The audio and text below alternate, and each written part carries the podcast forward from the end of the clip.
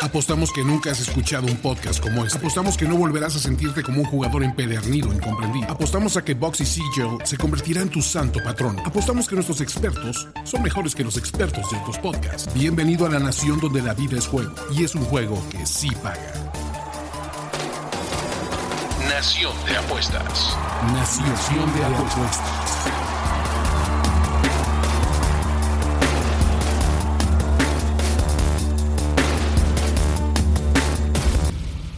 Maldita NFL, llévate todo mi dinero. ¿Qué clase de producto nos trajo esta semana 2? Después de un inicio espectacular de la temporada, la semana 2 no se quedó atrás.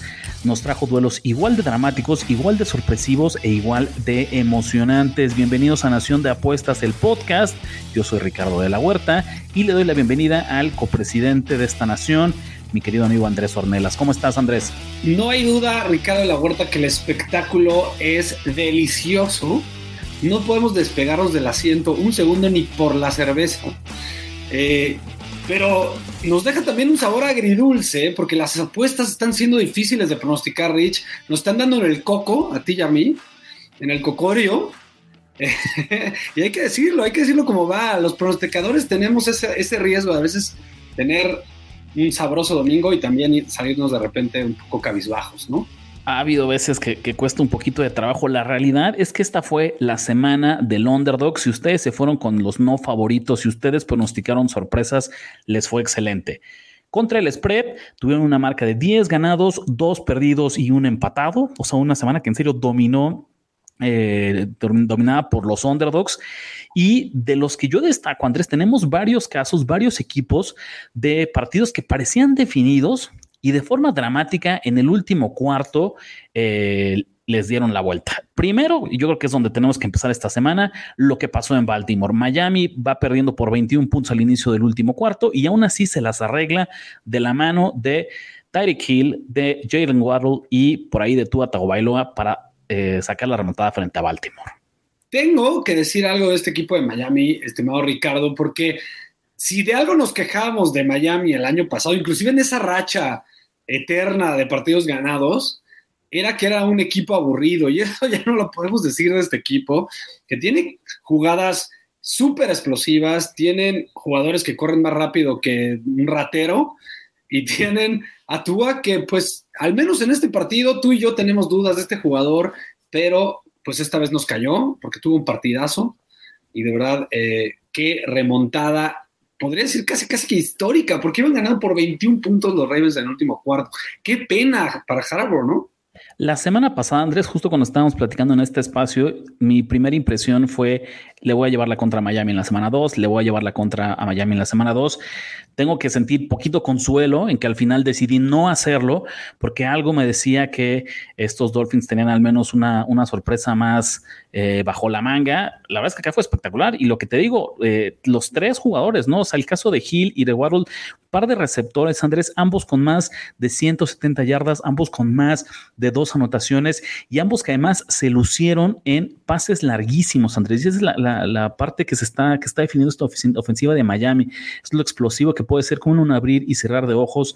La velocidad de sus playmakers está haciendo toda, toda la maldita diferencia. A ver, por ahí me está echando caca la gente en Twitter porque puse que inclusive completando sus pases de 40, 50, 60 yardas que le hizo Tua, en casi todos vi que Hill se tuvo que frenar y yo critico el brazo de Tua, pero, pero bueno, está bien, tienen que darme chance de que yo todavía soy medio Tua hater eh, y la verdad que de nuevo sí tuvo un partidazo, pero ¿qué pasará con un equipo que no, que no pega sus 11 defensivos a la línea de scrimmage como lo hizo los Ravens? Oye, Andrés, y a ver, y la otra, ¿tú crees que estos Dolphins con 2-0 son de, de veras? ¿Ya les creemos? ¿Ya contendientes para, no vamos a decir el Super Bowl, pero no sé, para los playoffs, para darle pelea divisional a Buffalo? ¿Hasta dónde pueden llegar estos Miami Dolphins? Mira, el primer paso ya lo lograron, le, ganaron un equipo considerado contendiente, ¿no? Que era también algo que le criticaban al señor Flores en años anteriores, no le costaba ganar contra equipos grandes, equipos difíciles, equipos contendientes, pues nada más y nada menos le ganó a los Ravens y a los Patriots, que quieras o no es un rival eh, de división que siempre ha tenido problemas con, ellos, ¿no? más bien siempre los han dominado de una u otra manera con el señor Brady, y ahora ya le dieron un telocico. Eh, híjole, yo, yo todavía no me la alcanzo a creer, necesito ver una semana más de este nivel y de que no me den un regreso de 21 puntos, Ricardo. Eso no podemos pronosticarlo todas las semanas. Sí, es, no, es que es justo eso, ¿sabes? Hay que aplaudirle, demuestra una gran tenacidad, una gran resiliencia, pero así no es como uno hace cosas grandes en esta liga, no es remontando de forma espectacular. Menos con algunos, menos con Tua, ¿no? Exactamente. Las buenas noticias para la fanaticada de Miami es que si ustedes están listos para demostrarle a toda la NFL lo que son capaces, la semana 3 les viene como anillo al dedo porque eh, van contra Buffalo, ¿no? Y creo que ahora sí va a ser el duelo más difícil que van a tener estos Dolphins al inicio de la temporada. Además, juegan de locales por la división, por la supremacía de la división. Entonces, creo que esa va a ser una verdadera prueba de fuego para estos Dolphins. Pero, ¿qué creen? O sea, las remontadas espectaculares no se quedaron ahí, Andrés. Otro equipo que me parece que tenemos de qué hablar, vamos a empezar, los Arizona Cardinals.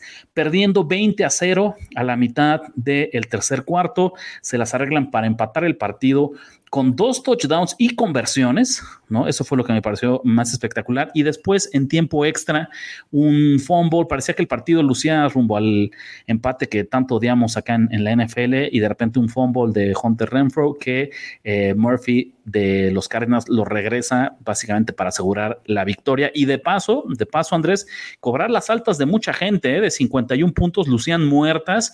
Y con ese touchdown en overtime se hicieron. Totalmente, Rich. La neta es que, de nuevo, estos partidos que parece que están hechos en un, en un estudio de producción, Rich, porque la verdad es que la NFL es, ya lo dijiste, es un show espectacular, que semana a semana nos da partidos así. Esto parece que lo planearon, parece que se sentaron y escribieron un guion y nos dijeron, bueno, esto la gente nos va a dar mucho rating gracias a este tipo de partidos y bueno, pasan. Y la verdad es que tengo que aplaudirle, por más que no me gusta el rendimiento de los Cardinals, yo le he hecho más la culpa en este partido específicamente otra vez del regreso a los Raiders, que, pues una y otra vez echan caca en la cancha viendo este tipo de resultados, que a los Cardinals, pero sí les tengo que aplaudir a los Cardinals que tampoco se rindieron. Eh, le criticamos a Murray que es muy pecho frío y que, que tira la toalla, pues acá no la tiró, Rich, y, y sin su jugador más importante todavía Hopkins, eh, además, la lesión de Conner también es, vale la pena eh, resaltarla. Y uno, para mí, de los peores coaches de la NFL, Cliff, Kingsbury, pues sacaron el partido con un fumble feo de, Rainbow y, se une a otro fumble que tuvo también Renfro, entonces pobre cuate, ¿no? Pero, híjole, la verdad es que, de nuevo, le he hecho más... Eh, creo que fue más gracias a los Raiders que gracias a los Cardinals esta, esta debacle.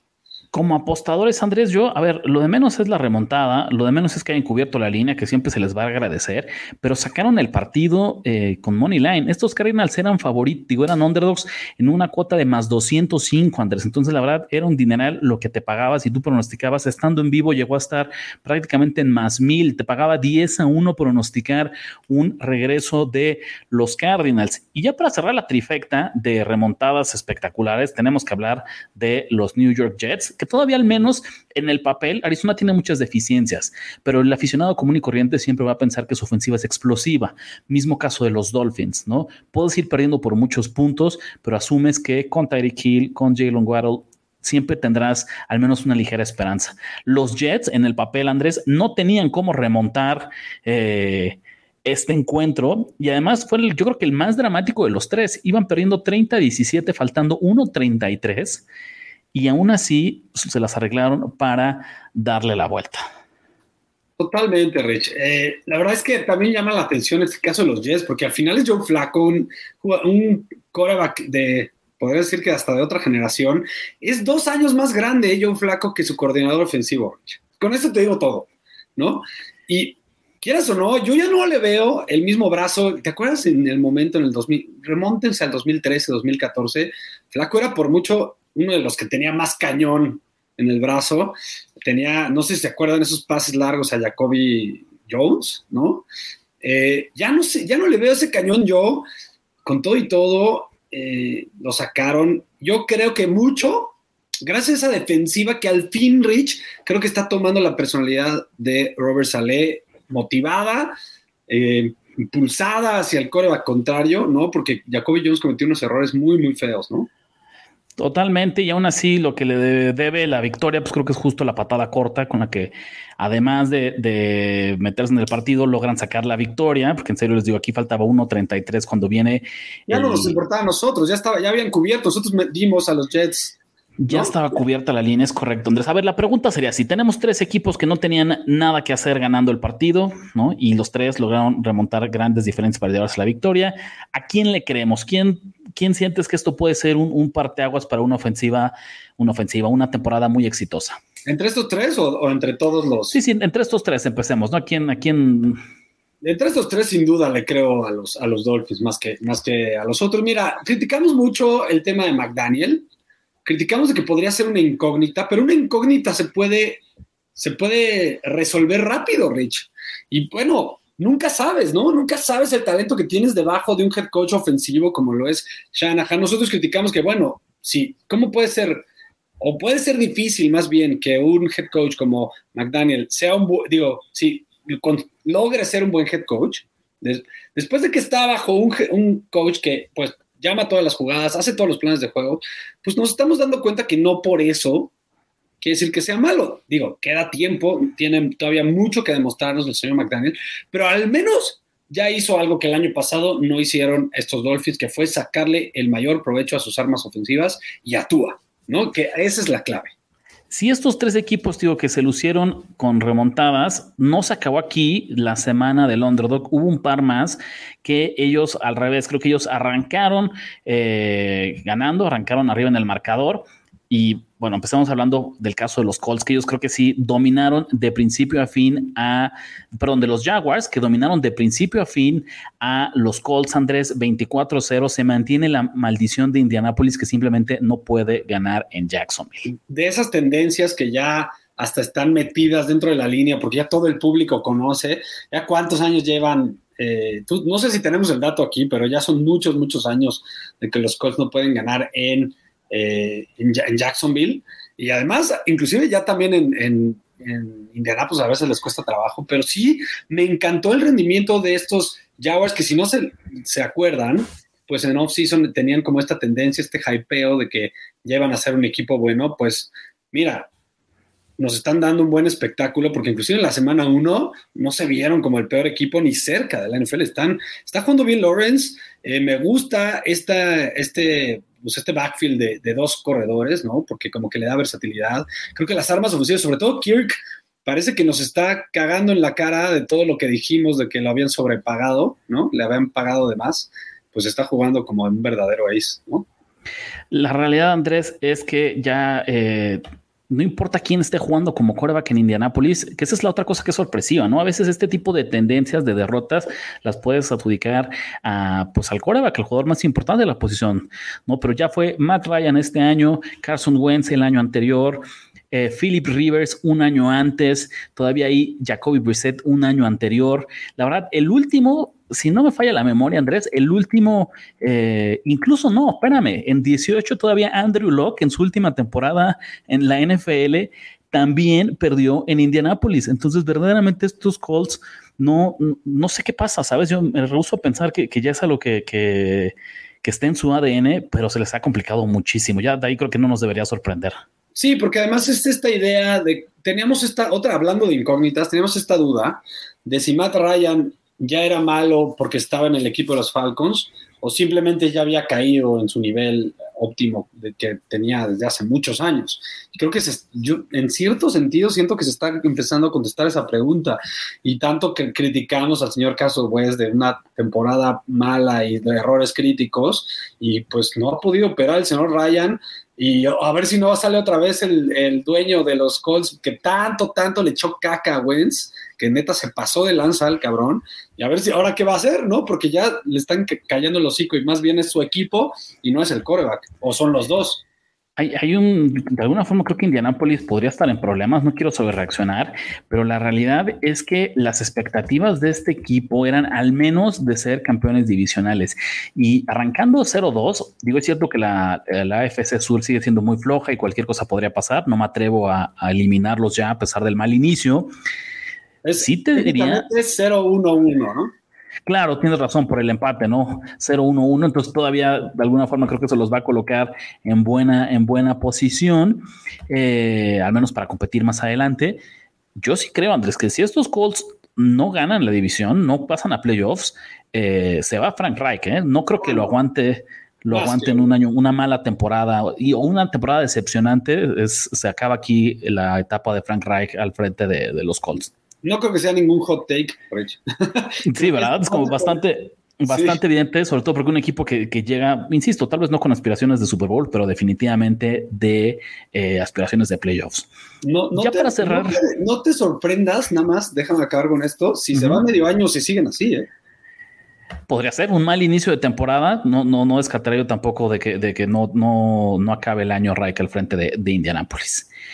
Para cerrar esta quintilla de sorpresas, tenemos que hablar de lo que hicieron los Dallas Cowboys, que después de la lesión de Dak Prescott y cuando nadie daba un peso por ellos y todo el mundo los condenaba, yo creo que no solo a perder, sino a ser apaleados frente a Cincinnati, el señor Cooper Rush, por segunda, o sea, es la segunda vez que yo lo veo Andrés justo salir como, como suplente de, de Prescott y en su primera actuación eh, tener una remontada espectacular. La vez anterior fue entre los Vikings, esta vez frente a los Bengals, que la verdad yo tenía más que un dominio de Dallas, lograron hacerse de una ventaja cómoda al inicio, administrarla bien y después de forma dramática vencer con un gol de campo en los últimos segundos. Fíjate que en este partido sí nos faltó olfato veterano apostador Rich, porque sobre todo yo que sí creía en los Bengals más que pues más que lo que debía de haber creído. Porque este partido, de verdad, olvídense que estuvo pegado. ¿eh? Yo creo que lo dominaron los Cowboys de principio a fin. Y, y Cooper Rush al menos tuvo sus lecturas muy claras y las respetó Rush. No sé si puedo decir que dio un partidazo, pero sí creo que el señor Kellen Moore le armó un sistema, bueno, más bien un sistema, un plan de juego muy evidente, muy claro, muy transparente, en donde su primera lectura casi siempre era la correcta a la hora de lanzar el pase.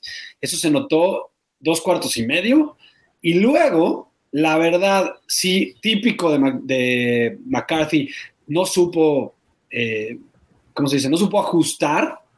Y por mucho que el plan de juego estaba bien hecho al principio, él no supo ajustar.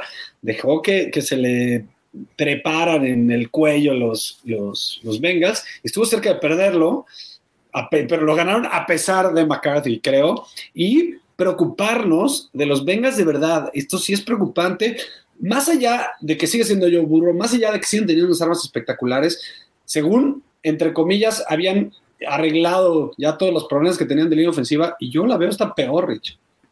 Esta es la mentira llamada Cincinnati Bengals. La verdad es que no debería sorprendernos que el equipo que pierde el Super Bowl tenga un año a la baja la temporada siguiente. Darle, darle, un shout out a Ulises Arada que le echamos caca por echarle tanto caca a los, Bengals.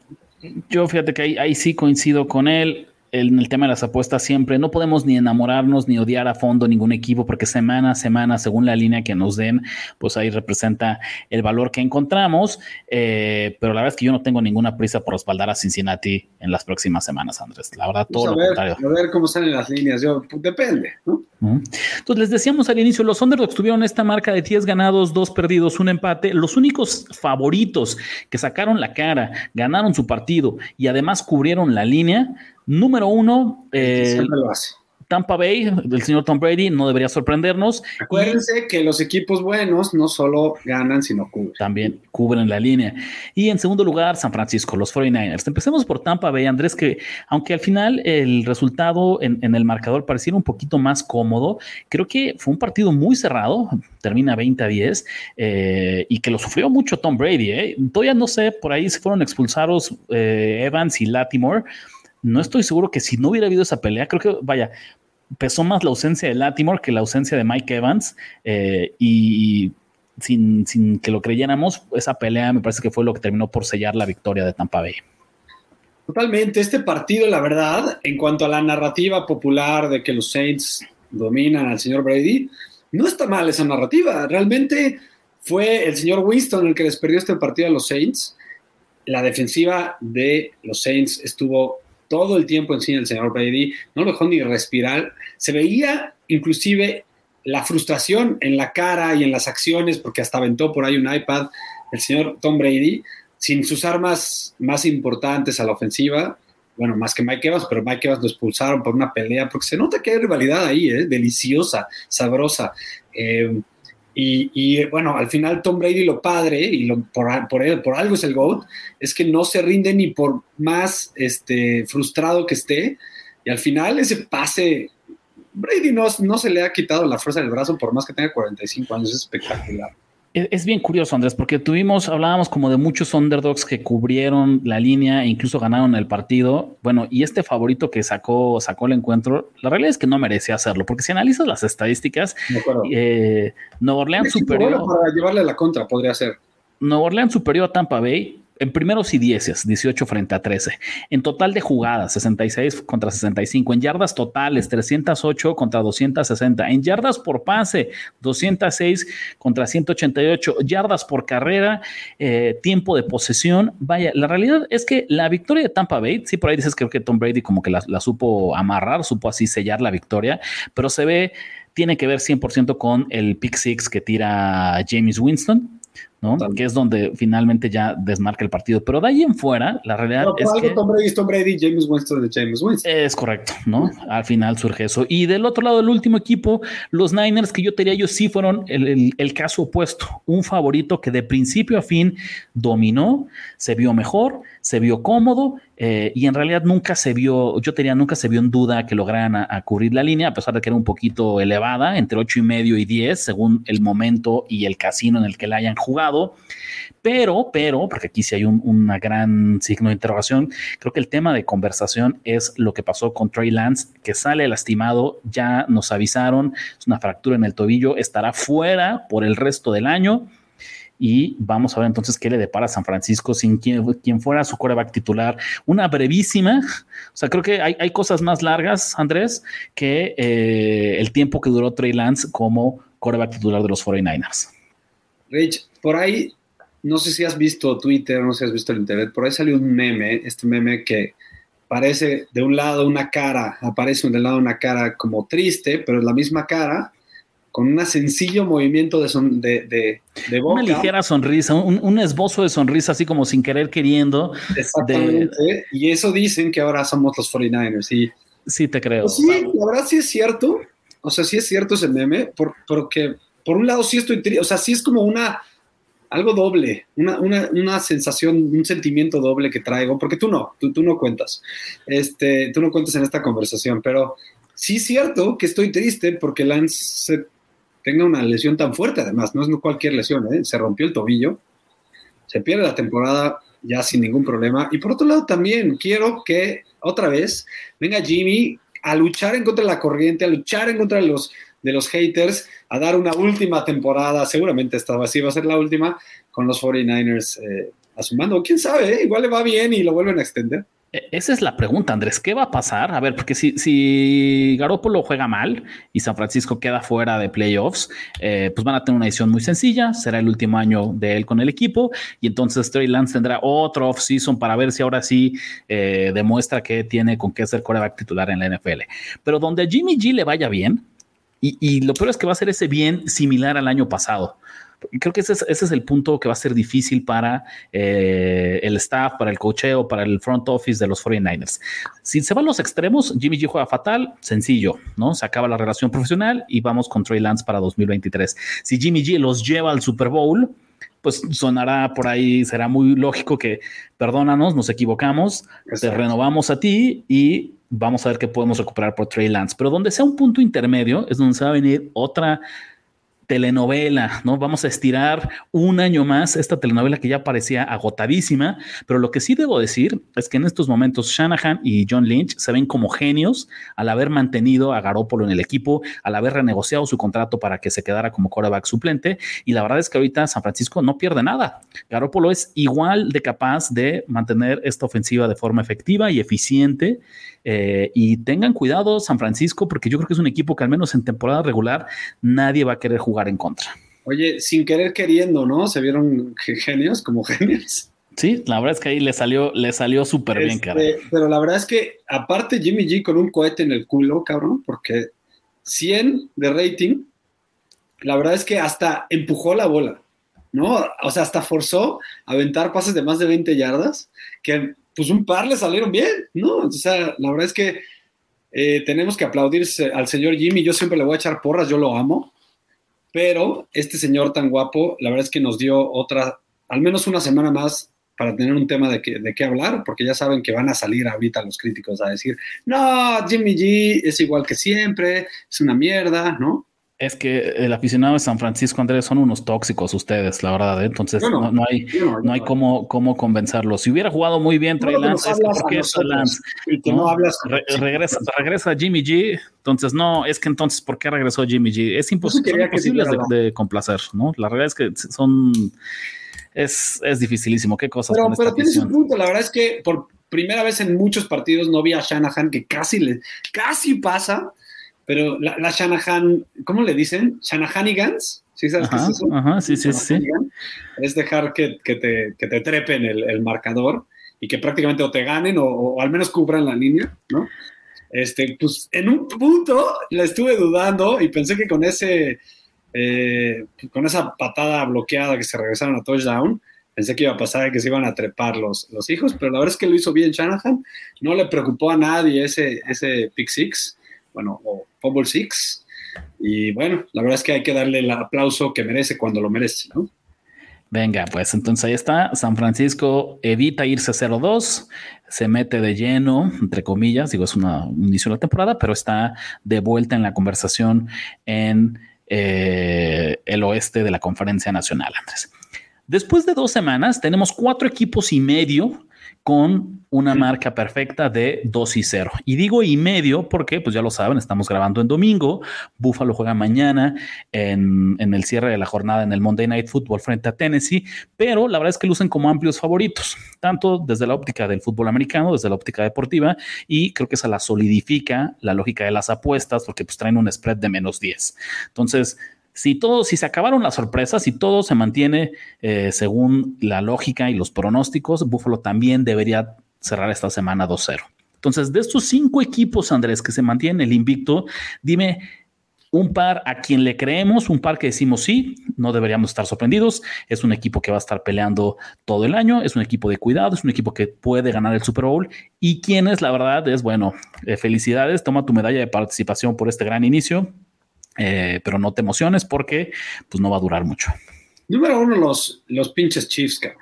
O sea, ¿quién fue el tonto que dijo que los Chiefs deben hacer malos simplemente porque se fue el señor Tyreek Hill?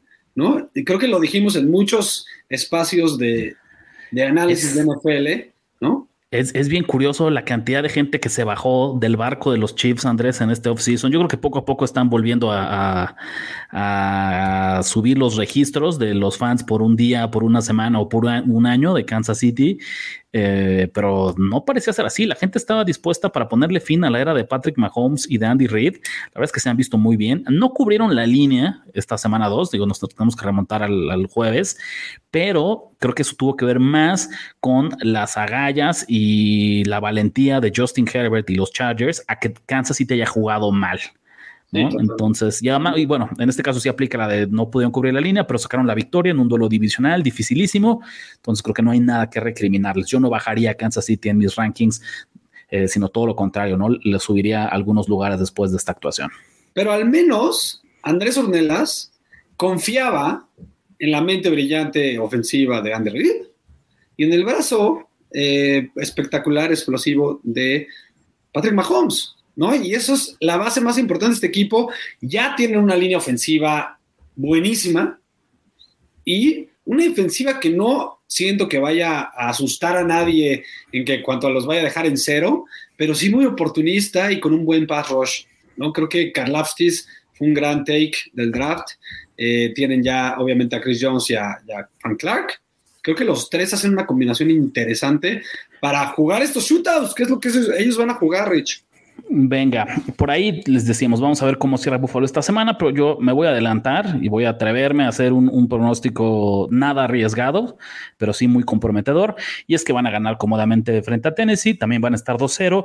Y creo que estos Bills, pues hasta que nos demuestren lo contrario, van a ser los francos favoritos al título, por muy bien que esté jugando Kansas City, por muy bien que esté jugando eh, otros equipos Eh, en realidad yo creo que es para de contar. Creo que la, la, NFL ahorita tienes un claro número uno en Buffalo, un 1.1 en Kansas City y de ahí, al menos después de dos semanas, veo un, un espacio grande con, con, el resto de los equipos. A mí lo que da mucha risa también es hablando de los, con, los, con los ¿eh? que también van 2-0, no nos la creemos nosotros. ¿No? Hablando de los fans tóxicos, caray, toda la fanática de Búfalo ya, vamos a llamarles los Bills 20-0, Andrés, porque ellos creen que son tan buenos que no solo van a ganar el Super Bowl, sino que se van a ir invictos, van a palear semana tras semana. ¿no?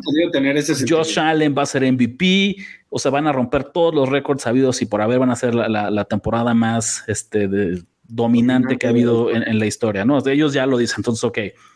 Sé que van ya a cagar encima de los Dolphins del 72, ¿no? Exactamente, ¿no? Entonces también hay que, hay que decirlo, mientras no pase lo contrario, y a, y a pesar de, del coraje que nos dé la confianza eh, desmedida de, de, los fans del Bills Mafia, eh, venga, se lo merecen. Yo voy en contra de eso, Rich. Digo, estamos haciendo mucho tiempo ya, pero ya saben que a mí me cagan los Bills simple por, simplemente por el hecho de que mi hijo realmente no es mi hijo biológico y su papá, que vive en Canadá, le va a los Bills y nos estamos peleando por su alma deportiva, la, Rich. La telenovela que se está jugando Andrés Ornelas, olvídense. Nos estamos jugando el alma deportiva de mi hijo con los 49 y los Bills. Entonces tú dirás, tú dirás si le voy a los Bills. Y yo que pensaba que mis apuestas de mil pesitos, Andrés, eran demasiado. No, bueno, ya te vi, tú sí estás apostando, pero todo lo más valioso que hay. Señores y señores, acabamos de crear un nuevo nivel de ludopatía. Andrés Ornelas acaba de decir al aire ¿no? Acaba de confesar que está apostando el alma de su hijo, es lo que yo escuché. El, alma el resto, el yo escuché el alma. Yo solo escuché esto, ya, ya después, este. Así se hacen los chismes. Que, que hagan el, el, review, pero yo eso es lo que escuché. Madre mía, creo que no hay mejor forma de cerrar esta sección. Ahí ya vimos quiénes son los contendientes después de dos semanas. Eh, todo lo que está en juego en la familia Ornelas. Y pues ni hablar. Vámonos entonces a lo que sigue. Vamos a ponerle una pequeña pausa a la plática de NFL, porque acuérdense que hay otros deportes y que como apostadores nos interesa el calendario y la agenda deportiva 360. Eh, vámonos rapidísimo, Andrés, a la Liga MX, donde creo que la noticia de este fin de semana fue justamente la victoria del América frente a las Chivas. Totalmente, Rich. Rápidamente les damos el comentario que el América le ganó a las Chivas. Creo que no es sorpresa de nadie. ¿No? Yo creo que todos esperábamos esto. Goles de Cendejas y Martín. Por ahí yo creo, Andrés, lo más importante, lo que yo destaco, hubo una jugada polémica, ¿no? Un, lo que parecía el gol del empate eh, del Guadalajara, que Francisco Ochoa, Paco Memo, lo saca literal así a milímetros de que el balón cruzara por completo. He visto en Twitter, Andrés, 500 mil y un fotos, ángulos, repeticiones distintas. La gente de Chivas se siente robada, diciendo que eso era un claro gol y era el empate. La gente de la América, pues básicamente diciendo que no, que la regla es muy clara, que el balón tiene que rebasar en su totalidad y que, y que la, la toma no ocurre así. Yo no me voy a meter, la verdad es que sí creo que es una toma bien difícil. O sea, en serio creo que está eh, por cuestión de, de milímetros. ¿no? no, no, no, pero te voy a decir que es un poco lo que a mí me da muchísimo coraje. La realidad es que después de las ligas top de Europa, y estamos hablando las obvias, ¿no? La Premier, la Liga, la Serie A y tal vez la Bundesliga, por ahí es donde hago el corte. No estoy hablando de calidad, estoy hablando de dinero, de billetazos. La Liga MX es una de las más caras, es una de las que tiene el presupuesto más grande porque es de las que la derrama económica es bestial. Y lo que yo no puedo entender es cómo en esas ligas top de Europa, además del bar, tenemos esta tecnología de ojo de halcón, que es la misma que se utiliza en el tenis para saber exactamente dónde pega una pelota. Esa es, es, es clarísima, es sencillísima, Andrés, porque entonces ahí sí ya tienes ese respaldo tecnológico de decir entró o no entró la pelota y ya vale madres lo que la gente diga, vale madres la captura que tú le tomaste a tu pantalla, vale madres lo que estés retuiteando, o incluso yo te diría, yo vi hasta fotos editadas, la verdad, clarísimo. Entonces lo que no puedo entender es cómo con tanto dinero la Liga MX no ha decidido invertir. Seguramente no es, no es este, tecnología que cueste dos pesos, pero aún así estoy seguro que les alcanza. ¿sabes? esa lana, ¿no? No, pero es que justo eso, ¿sabes? Creo que no puedo creer en serio que una liga con el poder adquisitivo y con el dinero que genera como la Liga MX no se tomen el tiempo de contratar una tecnología que ya está en las ligas élite de todo el mundo, que ya utiliza la FIFA para competencias internacionales, que claramente va a estar en el Mundial. Eh, y que aquí la Liga MX yo es, es, a quien culpo. No culpo al árbitro, no culpo al VAR, no culpo a la América o a las Chivas. Culpo a la Liga MX por codos de no querer gastar para tener esta tecnología del ojo de halcón. Ahora, Rich, a, la, a las reglas que existen hoy en día en la Liga MX, ¿marcaron en la cancha gol o no gol? marcaron no gol. Y si me preguntas a mí, estuvo, estuvo, bien marcado. En el famosísimo pistola a la cabeza, y yo como alguien que no tenía vela en el entierro, creo que fue la decisión correcta. Pero entiendo que fue tan apretada que te hace falta tener ese respaldo tecnológico. Y otra vez, porque no somos la Liga de Guatemala, no somos la Liga de Bélgica, ¿sabes? Aquí tiene que haber el dinero por toda la importancia que tiene y, lo que se genera para tener esta tecnología. Pero bueno, victoria de las Águilas que se llevaron el clásico. La América sigue, perdió por ahí a mitad de semana después de esta racha de, siete victorias, ocho victorias, no recuerdo exactamente que tenían. Eh, aún así. Super líder, ¿no?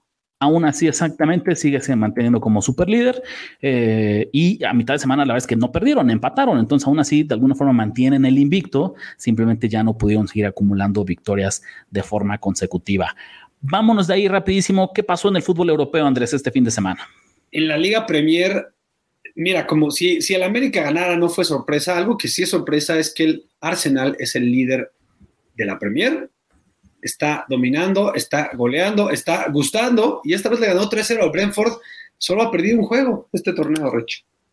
Sí, la verdad eh, fue una jornada reducida, no todo, aunque ya se reinició la actividad después de los funerales y, y los días de asueto por la muerte de la reina Isabel. Eh, no todos los equipos regresaron, ¿no? Y por razones también bien raras, Andrés, por ahí hubo encuentros que no se llevaron a cabo porque la policía no podía estar, no, no podía ceder en Londres suficientes elementos para cuidar el partido porque estaban ocupados justamente con todavía las actividades de, de la muerte de la reina. Eh, entonces fue una semana poquito atípica en la Premier, donde sí hubo actividad completa fue en la liga en España. Totalmente, el Real Madrid sigue imparable, le ganó esta vez 2-1 al eh, Atlético de Madrid en el derby madrileño, Rich, con goles de Rodrigo y Valverde. Perfecto, pues creo que eso es lo más importante que hubo en cuestión de fútbol este fin de semana. También donde hubo nota, la, ahorita desde el inicio de la NFL pareciera que tenemos un poquito olvidado el béisbol de grandes ligas, pero estamos todavía, pues ya prácticamente, ¿no? En la recta final, ya, ya para que, además, eh, para que arranque, arranque la postemporada. Antes de que vayamos a los picks, ¿qué, ¿quién cubrió todos los encabezados en las noticias de béisbol esta semana? En primer lugar, lo más cercano, lo más reciente es dio dos palazos Aaron George para llegar a 59, obviamente acercándose al récord histórico de los Yankees de 61, Rich, creo que es lo más importante que estamos visualizando aquí. Temporada MVP para George, eh, y la verdad es que si quieren quedarse, que quieren los Yankees quedarse, lo van a tener que pagarlo ahí medio millón, medio billón de dólares o algo así, yo creo. Este, lo que está haciendo este cuate es impresionante, ¿no? Y por el otro lado, Pujols, que ya llega a los 698, 698, obviamente le está tirando llegar a los 700, ¿no? ¿Tú crees que George se vaya a llevar el contrato más grande de la historia de grandes ligas para, para permanecer? No hay duda, no, no hay duda. O sea, a lo mejor no se lo lleva de los Yankees, pero se lo va a llegar de los Angels o de, ya sabes, estos equipos, eh, pues, de menor envergadura que tienden a sobrepagar por jugadores. No, no, no me sorprendería que le dieran uno de 15 años, ya sabes, uh -huh. ridículo, de medio, te digo, medio millón. Medio millón. Pues sí, la verdad es que sí. Al día de hoy, el, el, contrato más largo y más caro es el que tiene Bryce Harper con los Phillies, sigue en curso. 13 años, 330 millones de dólares. Lo vamos a extrañar, Rich. Lo vamos a extrañar en los Yankees. Te voy a cuál es el problema.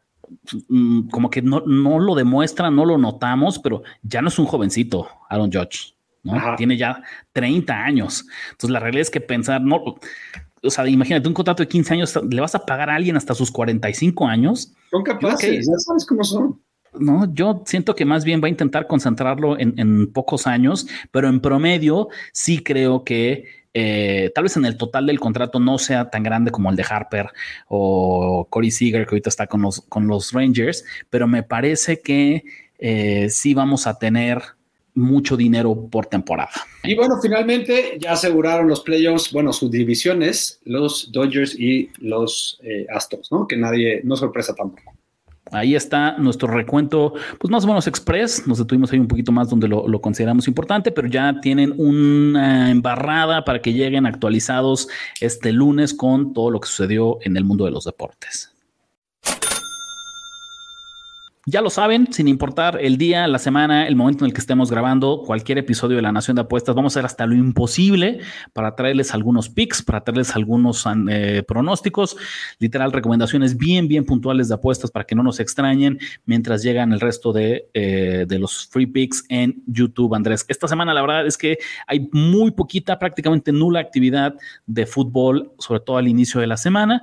Varias ligas están eh, paradas por obviamente el calendario de, amistosos internacionales, pero lo vamos a compensar con algunos pronósticos que trae el señor Ornelas justamente para béisbol. ¿Con qué te quieres arrancar para el inicio de la semana? ¿Cómo le hacemos para que nuestros compatriotas arranquen con victorias y puros, puro bisaldo a favor? Puro verde. Eh, mañana juegan los Astros y visitan a los Reyes a las 5.40 de la tarde, Rich. Les estamos dando tiempo para que escuchen este podcast y, bueno, metan su pick. Luis García contra Drew Rasmussen. Em, la verdad es que es impresionante eh, que Houston, en los últimos partidos, Rich, no me lo vas a creer, es el penúltimo lugar en WOBA contra derechos fuera de casa. O sea, cuando batean contra derechos y van de visitantes, están bateando pura, pura porquería, ¿no? Obviamente, no importa que estos astros sean tan dominantes y estén enfrente de los Raids, si los números nos dicen algo, ¿no? Acuérdense que aquí nos dejamos llevar por lo que dicen los números. ¿Y qué me dicen los números del señor Drew Rasmussen, estimado Rich?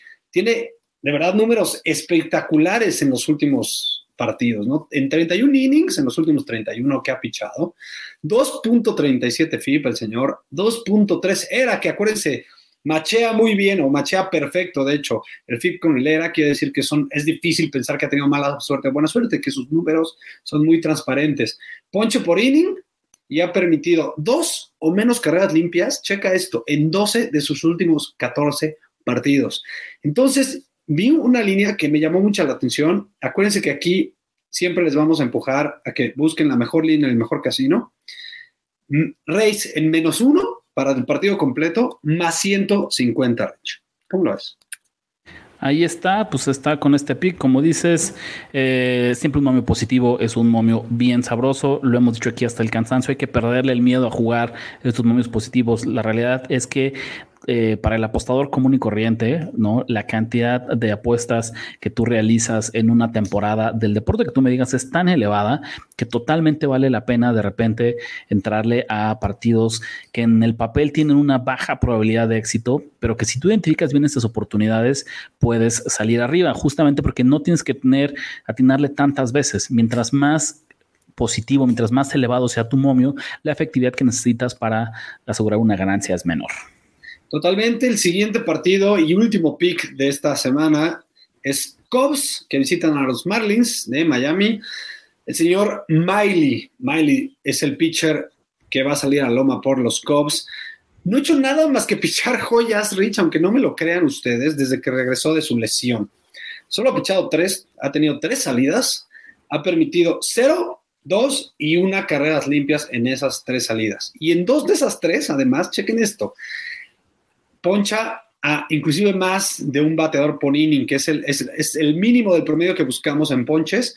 Y además, esto me fascina porque no es ni siquiera su especialidad. Miley nunca ha sido un pitcher ponchador, siempre ha sido más bien un pitcher que es eficiente induciendo batazos por el suelo. Entonces me ha llamado mucho la atención esta nueva habilidad de ponchar bateadores. En cambio, Edward Cabrera, que es, pues, al menos eh, como prospecto, fue eh, visto como un gran, gran jugador, un gran prospecto que pues a la larga podría brillar, pero ahorita sigue siendo un jugador sin nada de, experiencia, muy joven, y en este punto de su carrera está sobrevalorado, sobrevalorado, perdón, sobrevalorado, Rich, porque están dando a los Marlins como favoritos mucho gracias a él, ¿no? Este señor tiene una era en sus últimos partidos, en los últimos 20 innings como local, de 4.8 y un FIP todavía peor, de 6. ¿No? Ok, un, pitcher me gusta, otro no. Puedo decir que ambas ofensivas son malas, por, los que yo me voy por lo que yo me voy a ir con el underdog a ganar Los Cubs en más 120, me encanta el valor de este underdog otra vez. No tienen pretexto. Andrés ya les dejó dos picks para además de que disfruten de todo el análisis deportivo del fin de semana, tengan eh, picks para arrancar eh, también y eh, vaya, ganemos desde el inicio todos juntos. Ya lo saben, aquí en la Nación de Apuestas. Si quieren más picks, sigan al pendiente del contenido que subimos en YouTube. Acuérdense que ese no para, simplemente complementa lo que hacemos aquí en el podcast para que sigan creciendo su bank.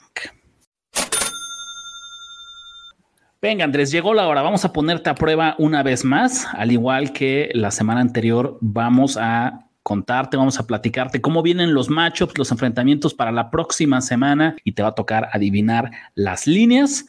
Esta vez vamos a hacerlo un poquito más corto. Vamos a escoger simplemente los partidos que queremos más atractivos para que sea más ágil y para que Andrés, la vez pasada yo veía aquí cómo le empezaba a salir humo de la cabeza, de que estaba forzando durísimo el análisis. Entonces, porque estamos preocupados por la salud de nuestro querido Andrés, esta vez vamos a simplificarlo. Pero nos arrancamos desde el Thursday Night Football. Creo que hay un partido muy interesante. Pittsburgh Steelers visitando a los Cleveland Browns. Los dos equipos 1-1, los dos equipos vienen de perder, la división ahorita eh, pues todavía luce para... de trampa aquí. ¿Cómo ves este partido? ¿Qué línea calculas? ¿Cómo lo pronosticas? Browns menos dos. Browns menos tres y medio, Andrés, ¿no? Eh, consideras un, que estuvo bien dicha. No, no, no, no es que no te diga que está tan mal. La realidad es que creo que después de la derrota contra los Jets, yo siento que estamos viendo esta narrativa de que Cleveland va a desquitarse, que va a pagar eh, le va a cobrar los, los, platos rotos a alguien, y en este caso son los Steelers. Eh, donde más me llama la atención, Andrés, desde ahorita vamos a, circularlo, son las bajas, que están en 40, número bajito, pero, pero ya vimos que en los duelos de Pittsburgh seguramente puede ser una apuesta popular. Bote pronto. Siguiente línea, otro duelo divisional. Detroit Lions visitando a los Minnesota Vikings. Detroit Lions visitando, yo creo que los Vikings son favoritos por seis. Minnesota es favorito por siete y medio.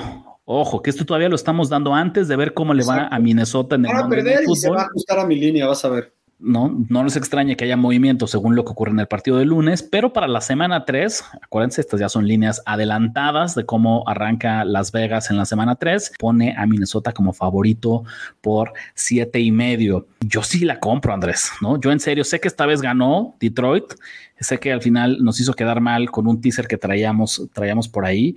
Me parece que está ligeramente inflada esta línea. Lo que sí te diría es, pues yo esperaría, ¿no? Yo esperaría, porque si Minnesota pierde frente a Filadelfia, tenemos la posibilidad de que el número baje y tengamos un menor número. Si gana frente a Filadelfia, pues la verdad es que entre siete y medio no va a llegar a 10, tal vez llegue a 8, 8 y medio y no hay, no hay gran diferencia. Baltimore Ravens visitando a los New England Patriots. Ravens menos siete y medio. Ravens menos tres, Andrés. Las Vegas cree en Bill Belichick. Primera que me falló así bien feo, para que vean. Esta sí estuvo lejos, ¿no? Si tú pronosticabas que, Baltimore iba a ser favorito casi por siete y solo es por tres, pues uno pensaría que. No, me gusta, me gusta. Estos Sí, de pronto tengo que ver los números, pero sí ya. Sí me gusta. Nos llama, nos llama la atención. Mientras no se vaya a tres y medio, ahí sí ya saben que le, le esto otra vez, a falta de los partidos de lunes, pinta para ser un duelo entre invictos, ¿no? Buffalo Bills visitando a Miami, Andrés, por el, la supremacía, el, liderato de la eh, división este de la conferencia americana. Bills menos cuatro y medio. Le diste justo en el punto, es la línea que tenemos ahorita, Bills menos cuatro y medio. Hasta con la seguridad que la dije. La verdad es que sí, ni la pensó, ¿no? Eh, ya decíamos, aplica la misma historia que con los Vikings con lo que sucede en el Monday Night Football, porque cuenta que esta semana tenemos dos partidos, podría modificar esta línea, pero a primera impresión así sale. Me parece una línea muy fina, ¿no? En realidad, no. Buffalo es un claro favorito por más de campo. mucho dependiendo de lo que pase. No llega hasta el touchdown, pero el partido es en Miami. Entonces creo que eso eh, por ahí equilibra todos, todos los factores, ¿no? Kansas City Chiefs visitando a los Indianapolis Colts. Kansas menos 8. Kansas menos seis y medio. Kansas llega a 2-0, invicto, luciendo muy bien. Indianapolis 0-2. La realidad es que todavía en 0-2, ¿no? La historia nos dice que los equipos tienen una ligera posibilidad de levantarse y eh, pelear por los playoffs. Pero cuando un equipo empieza 0-3, según la tendencia era un 20% o algo así.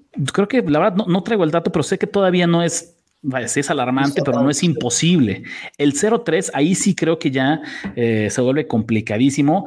Tal vez este año la excepción sería que Indianapolis está en una división tan floja que aunque pierdan el partido, ¿no? Todavía perder. Y lo que más bien me hace preguntarme, tal vez vamos a ver la primera vez. Hemos visto en el pasado, bueno, no, no sería la primera vez, tiene razón. Ya, hemos visto campeones divisionales con récord perdedor avanzando a los playoffs. Mm, por ahí va que vuela el sur de la conferencia americana para tener este fenómeno, ¿eh? Sí.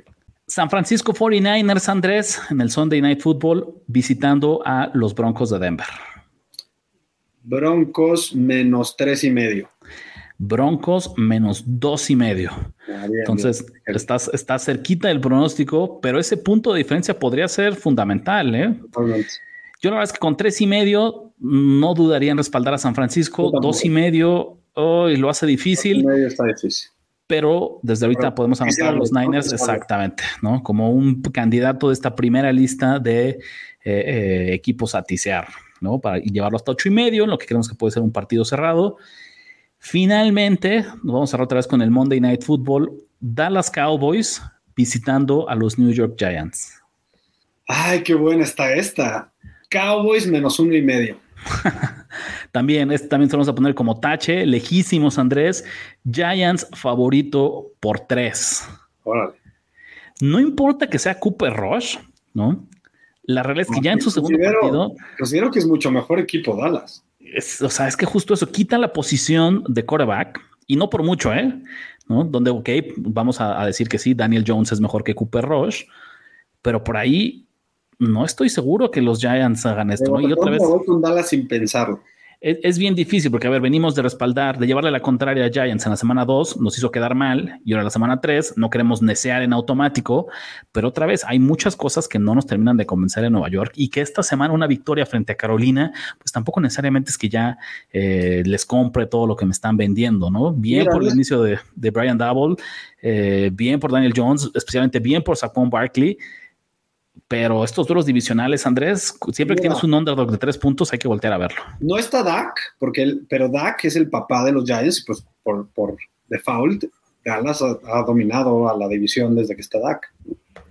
Lo que sí sería una realidad, no creo, es para sorpresa de todos, si los Giants logran sacar la victoria e inician 3-0, yo ya no vería tan descabellado, ¿no? O sea, subirían muchísimo así sus posibilidades de quedar campeones divisionales. Antes, al menos tendríamos que empezar a considerarlos. No sé que Filadelfia también se ha visto muy bien, pero ya no puedes ignorar un inicio de temporada de 3-0. Si Filadelfia le gana a los Vikings, no podemos considerar. Eh, pero es todo lo que estoy diciendo. Ignorar un inicio de temporada de 3-0 ya se vuelve más difícil. Tenemos que voltearlos a ver, tenemos que platicar un poquito más de los Giants y ahora sí analizarlos con lupa y ver qué está pasando si llegaran a tener este inicio espectacular. Bueno, pues estos son los partidos, así que de bote pronto nos parecen más atractivos en la semana 3. Así están abriendo las líneas. Hay que monitorear el movimiento, hay que monitorear cómo está apostando la gente y ya a mitad de semana en YouTube los esperamos con nuestro análisis a profundidad y todas, eh, todos los picks que traemos para la semana 3 de la NFL. Nos despedimos con el Monday Night Football. Andrés, tenemos doble cartelera. Esta vez ya había sido tradición que la doble cartelera se llevaba a cabo en la semana 1. Esta vez lo recorrieron a la semana 2 porque hace ocho días se empalmaba con la transmisión de los Emmys, esta entrega de reconocimientos a lo mejor de la televisión en Estados Unidos. Y como la cadena que transmitía los Emmys es la misma que va a transmitir uno de la doble cartelera, pues no se quisieron disparar solitos en el pie y recorrieron esto para la semana Aquí hasta datos curiosos damos, chica. ¿No? Entonces tenemos, ya lo decíamos, Buffalo frente a Tennessee, Buffalo favorito por 10 puntos. Y del otro lado, en el otro partido, los, eh, los Vikings visitando los Eagles, Filadelfia es favorito por dos y medio. Yo me decanto por las altas, porque siento que por mucho que me gustó el upgrade de la defensiva de los Vikings, siento que no está lejos de ser una defensiva dominante y obviamente esa ofensiva yo creo que va a ser de las que vamos a tener cuidado todo el año. Va a ser una ofensiva que va a producir y producir y producir. Yo de verdad, yo sé, yo sé la narrativa de que Kirk Cousins este, en Monday Night, y es cierto, ahí está la tendencia, ¿no? Pero los últimos dos Monday Nights ha cubierto, además, para que les quede claro. Pero va a ser puntos. Eso es lo que a mí me queda claro. Y por el otro lado, la verdad es que yo confío en el juego terrestre de Filadelfia y confío en que la diferencia que llegó a ser el señor AJ Brown, eh, confío un poquito en el desarrollo del el señor Hertz, no que creo que sea ya uno de los mejores corredores de la liga, ni mucho menos, pero creo que ya es un pasador más serio, por decirlo así. Me gustan, me fascinan las altas. Eh, a ver si cerramos este partido. Fíjate que yo iría un paso más lejos, Andrés. Yo sí respaldaría a Minnesota, porque me parece que este partido es un volado, ¿no? Y debería estar, no pesa para mí tanto el tema de la localía, creo que debería estar literal en, en pick, en cero, entonces el tener eh, ese par de puntitos con Minnesota hace que me incline para allá. Hablabas de la tendencia de Kirk Cousins en primetime, creo que esa ya es un poquito vieja, y lo decías, el hecho que venga de dos victorias consecutivas me hace pensar que ya se sacudió esa narrativa, ya me parece que está un poquito obsoleta, especialmente con un equipo que se ha visto tan bien. Eh, del otro lado, en el caso de los Titans, pues creo que es una línea muy justa, ¿no? No quiero llevarle la contra a Buffalo, no voy a ser yo el primero que se ponga enfrente de este tren, pero tampoco... Pistola en la cabeza, Titans. Mm, pistola en la cabeza, pues sí, Titans, pero porque hemos visto en el pasado, Mike Gravel es especialista en sacar estos spreads. Eh, el año pasado creo que también nadie daba un peso en este mismo enfrentamiento y no solo cubrieron la línea, sino que se llevaron la victoria, ¿no? También como underdogs, pero no era tan abultado como este año de 10 puntos. Entonces, si me forzaran, también una ligerísima inclinación a Tennessee más 10, pero es más, ¿sabes qué es lo que pasa, Andrés? Me parece un escenario ideal, porque como tenemos dos partidos de Monday Night, podemos, como apostadores inteligentes, ignorar este, dejarlo pasar y concentrarnos en el otro, donde sí vemos un poquito más de valor. Totalmente. Entonces, yo voy con las altas y tú con los Y yo con los Vikings en más dos y medio. La verdad es que no creo que llegue a tres. ¿eh? Yo creo que sí pesa Filadelfia o sea, voy un poco en contra de ti y creo, no por el tema del, pues de Cousins, de Cousins en, Monday Night Football, la verdad es que creo que es un equipo más completo, el de los Eagles, y creo que están encontrando una buena fórmula de ganar partidos. Aún así, son dos equipos que vienen al alza, son dos equipos que eh, se están convirtiendo en consentidos del público. Ya nos diría que son una sorpresa, pero hace un par de semanas no eran el primer candidato en su división para ser el, ganador este año.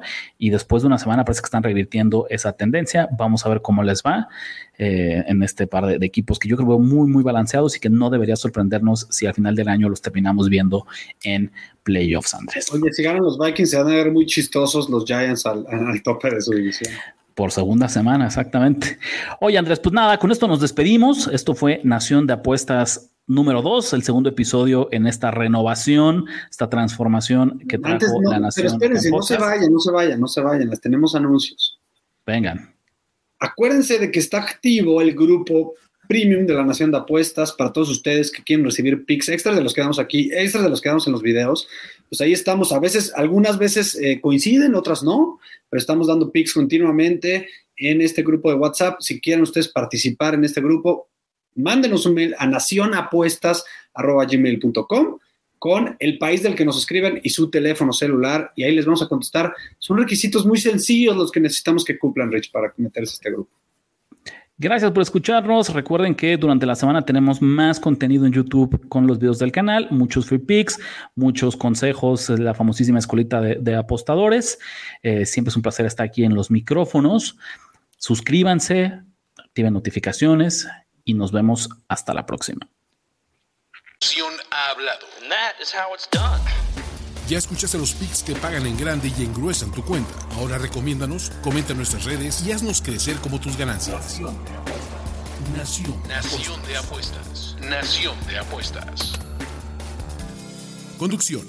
Ricardo de la Huerta. Ricardo de la Huerta. Y Andrés Ornelas. Y Andrés Ornelas. Producción y voz en off. Antonio Semperi. Antonio Semperi. Un podcast de finísimos.com.